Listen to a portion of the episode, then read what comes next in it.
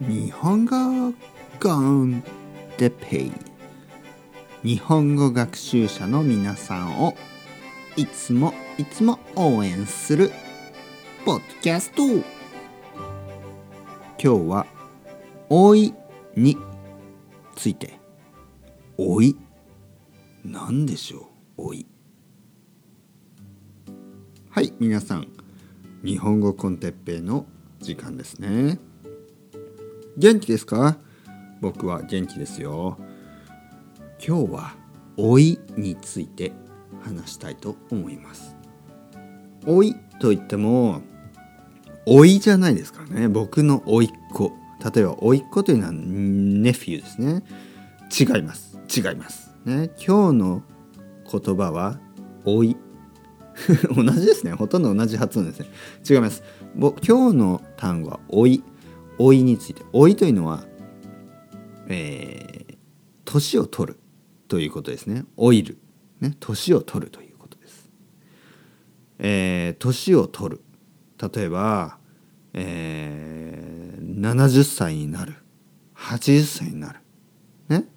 まあそんなに年じゃなくても例えば僕はまあもうすぐ40歳になるのかな。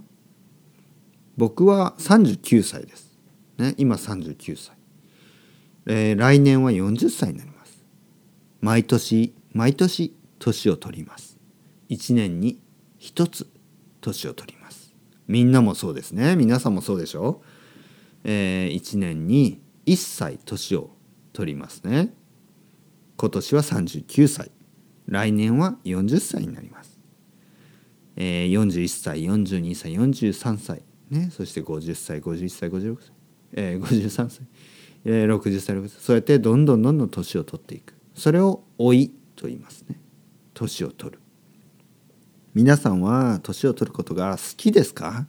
それとも嫌ですか？嫌いですか？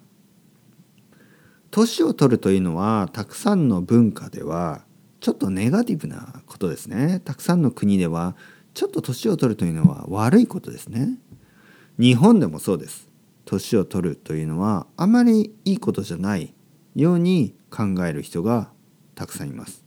でもね僕は結構年を取るのが好きですね。まあ理由はまだまだ僕が健康でまだまだ僕がまあ若いからそう思えるのかもしれないけど僕はできるだけ自分が60歳になっても70歳になっても80歳になっても毎年年を取るのが楽しいと言える人になりたいですね。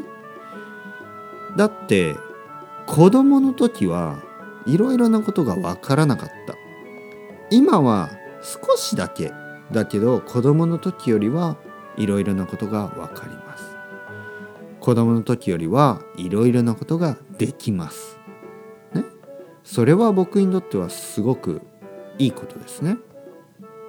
毎日毎日、えー、ちゃんとね生活をしてちゃんとというのは、まあ、プロパーということですねプロパリーちゃんと生活をしてそしていろいろな経験をして勉強をしていろいろな人に会って話してえー、年を取っていきたいですねそうすれば年を取ることがすごくポジティブなことに思いますね。